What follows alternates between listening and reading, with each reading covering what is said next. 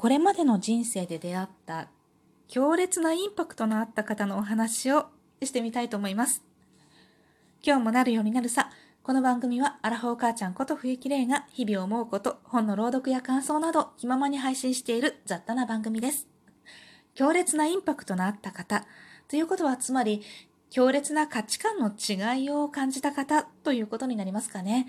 なので、私にとって強烈であった方が、みんなにとって強烈であったかどうかっていうのはまた別の話かなとは思うんですけれども、これまでの配信の中でも強烈な方、このすごく、えーって思ったんだよねっていうような方のお話をいくつかしているんですが、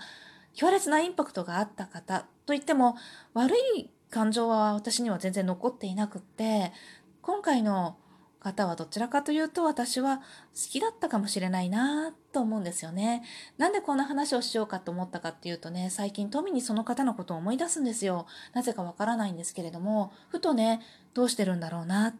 昔の懐かしい友達を思い出す、思い出すようにね。あ、何してんのかなあの子今っていうのってあるじゃないですか。そんな感じで、どうしてるんだろうなって思うんですよね、たびたび。私がね、過去のキャストで3回分にわたって自分が体験した流産の話をしているんですけれども、その中でね、一周期の時にお坊さんの説教でですね、思い出す時、個人を思い出す時っていうのは、あの世とこの世で通信ができているんだから、南無阿弥陀仏と唱えなさいなんていう話があったんですね。で、私あんまり宗教を重んじているタイプではないので、南無阿弥陀仏とは言わないんですけれども、そうか、通信ができている時なのか、繋がっている時なのか、なんて思ってね、まあ、元気かな、とかね、どうしてるって話しかけたりする機会を設けていたというか、そういうふうにして、まあ、懐かしむというかね、そういうことをまあすごく長い間していたかなと思うんですけれどもそんな感じでねなんかあまりにも思い出すからなんかお話をしてみようかな思い出しつつどんな感じだったか思い出しつつ話をしてみようかなと思いました。で彼女はねまあ仮に S さんとしましょうか。S さんは私が新卒で入った会社の他部署の先輩でした。先輩と言っても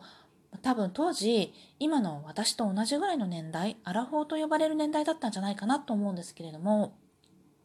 とてもね実は親切な方だったんですよ。ものすごい親切な方でびっくりするくらい。私が新卒で入って同じフロアといってもね20人ぐらいしかいないフロアで、まあ、3部署入っているんですごく小さな規模の会社だったんですけれども3部署入ってるうちのまあ、月に1回程度少し業務上関わりがある。まあ、私が仕事をお願いして、それを処理してもらって帰ってきたものを私がまた同行するというようなね、そういう関係があるくらいだったんですね。ところがね、いろんなことを教えてくださるんですよ。仕事じゃないことですよ。あの、まあ、どうでもいいことって言ったらあれなんですけれども、どうでもいいことだから、まああんまり人は教えてくれないけれども、え、これどうしようかなって思うような、これどこに置こうかなとか そういう細かいことですね。それを結構ね、あの、話してくださる方で、結構私はそのおかげで、まあ、立ち居振る舞いがしやすかったっていうのは結構あるんですね。なので、悪い印象は残っていないんですよ。とてもすごいことがあったんですが、でそのすごいことっていうのは、土曜日に、と、各週、大体各週で土曜日の出勤があるんですけれども、一つの部署の中で絶対一人もいないっていうことがないように調整して出勤しなさいっていうことだったんです。で、その日は初めて私が土曜日にうちの部署の中で一人で出勤する日だったんですけれども、まあいいんだか悪いんだか、その時はですね、その20人いるはずの部署の中で半分だから大体10人ぐらい来てるはずなんですが、いろいろね、お休みがあったりとかして4人しかいなかったんですね。その S さんと、それから隣の部署であった A さん、これも先輩ですね。と、私の同僚の男の子です。で、4人しかいないので、お昼の休憩をいつもだいたい3つに、3段階に分かれて取るようになっているんですけれども、30分ぐらいのズレを持って1人1時間だったと思うんですが、大体はですね、土曜日のお昼休憩というのは、1番目のお昼の時間になった時に、そこに出勤している一番年配の方ですね、が、だいたい采配してくださるんですよ。ところがですね、その日、まあ、S さんが一番年配の先輩ではあったんですけれども、突然、一番目のお昼の時間になったら、パンと立ち上がって、お昼行ってきますって言って、もう、うんって言う間もないほど、一瞬で出て行ってしまったんですね。で、ああ、そうなんだ、みたいな感じで、まあ、1番目に行くんだ、みたいな感じで、じゃあ、えっと、残りの2番目、3番目を A さんが調整しようかということで、どうやっていくって感じで、まあ、私は3番目になって、えっと、その A さんと同僚の男の子が2番目に行くことになったんですね。で、それで A さんが、なんかもうすごく暑いから、なんか出てくのもあれだし、出前でも取らないっていう話になって、で、あ、いいね、みたいな。じゃあピザ取ろうっていうことになったんですよ。で、ただ、S さんが先にお昼に出ちゃってるから、なんとなく仲間外れっぽい感じにするのも良くないし、デザートでも取って、S さん帰ってきたら一緒に食べてもらおうよっていう話になったんです。それで、まあ、ピザを取って2番目のお昼の時間になったので、A さんと同僚の男の子はお昼に出てったんですね。で、しばらくすると、1番目のお昼休憩を15分ほど残した時間に S さんが戻ってきたんですよ。そうすると、まあ、A さんがおひあのデザート一緒に食べませんかみたいなことを言ってるのはちょっと外で聞こえるんですけれども、そのまんま S さんは部屋に入ってきてですね、入ってきた時の状態がなんかもうトゲトゲしい雰囲気になってるんですね。今までの S, S さんとは全然違うみたいな感じで、すっごい勢いでガンって扉を閉めて帰ってきて、で、私、それからしばらくして、お昼休憩の時間になったので、えっと、すみません、お昼いただきますって言ったら、はぁみたいな感じで、今まで聞いたことがないぐらい、凄まじい返事が返ってきまして、私を、私に電話番をさせるつもり？って言われたんですね。で、いや、そんなつもりはないんですが、まあでもそういうことになるわなと思いつつ、まあじゃあ2番目のお昼の方が帰ってくるまで待ちますねと言って、まあその後返事はなかったんですけれども、とりあえず待とうと思ってね。そしたら、2番目のお昼出てった2人が多分私が来ないことにちょっとうんと思ったんでしょうね。早めに帰ってきてくださってお昼行きなどうしたの？お昼どうしたの？っていうかまあ大体理由は分かった。お昼行きなみたいな感じになってそれで結局そのデザートも S さんはガン虫で食べなかったそうなんですね。それでそこからずっと私となぜか同僚の男の子はターゲットになってないんです。なぜか私と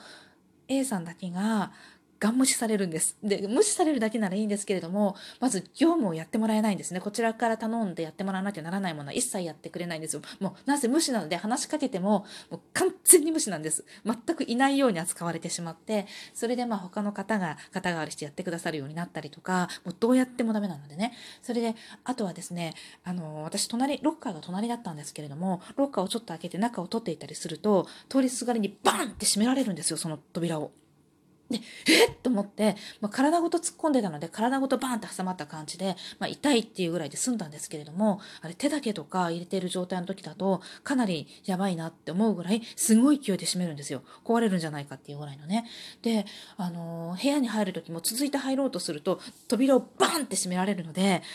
あのー、絶対に、こう、間を置いて、歩くようにしなければならないっていうぐらいになっていて、で、翌月曜日にね、まあその上司から呼び出しがあって、どういうことだって言われて、いや、どういうこともこういうこともっていうので土曜日にあったことそのままお話しして、なるほど、とりあえず怪我をしないようにとか言われるんですよ。なんかもうすっごく不思議な話で、え、どうなってるの？と思って、その S さんには誰も何も言わないのかっていうような感じででもどうやら聞いた話によるとその A さん実はこれ2度目なんだよねっておっしゃっていてどうやら8年くらい前に2年半3年くらいかけてガン無視されたことがあると理由はやっぱりわからないっていうような感じででも今回の理由は多分ピザを3人で取ったことじゃないかなっておっしゃるんですね。でそうだったんだと思って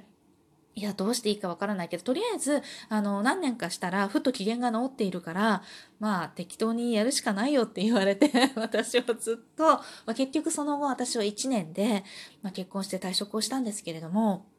その1年間、本当にガン無視でした。全く何を言って、でも、まあ、仕事上ね、普通にはもう挨拶しかしないんですけれども、一応朝はおはようございますって言いますし、でもそれはもちろんガン無視なんですが、でも、まあ、それはまあいいとして、業務上のことももう何にも聞いてもらえなくって、はたはた困った記憶があるんですがね。うんとね、すごくね、あの、ある意味すごいなと思って、そこまでまあ1年、私、で、その後ね、結局 A さんは2年、残り2年半にわたってガン無視が続いたそうです。で、それで、その、まあ2年半経ってある日突然普通に戻っていたっていうことなんで、ちょっとその普通に戻っていた瞬間を体験してみたいな、なんて思ったぐらいでね、本当に不思議な方だったなって、すごくインパクトがあるんですけれども、でもその方ね、実はね、私、あんまり嫌いになれていなくって、どっちかっていうと好きだったなとは思うんですけれども、そのガン虫の前の話なんですが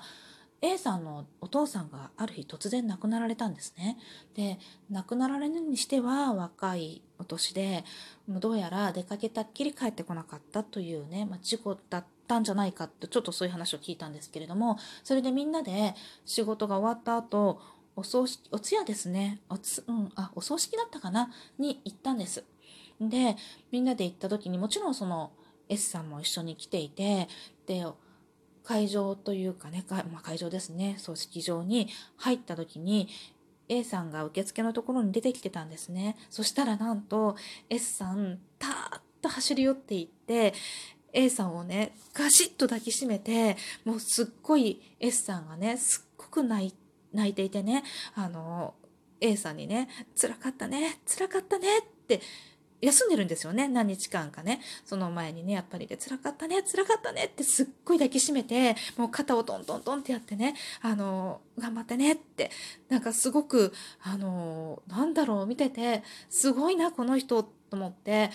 そんなにねあのもちろんその他人のお父さんが亡くなられたっていうのは本当に自分の身に置き換えたらとってもたまらないことなんですけれどもものすごい愛の深い方だなっって思ったんですよね私すごい感動して自分にはそういう S A さんとはねやっぱり仕事上以外にもどこかに連れてってもらったりして付き合いはあったんですけどそういうことをなかなかもし年下だったとしてもできたかなって思うと本当に情の深いっていうか愛の深い素敵な方だったなと思っていて人にはね本当にいろんな面がある嫌な面がね見えていてもきっとその裏にいい面があるんだなと思った出来事でした。ありがとうございました。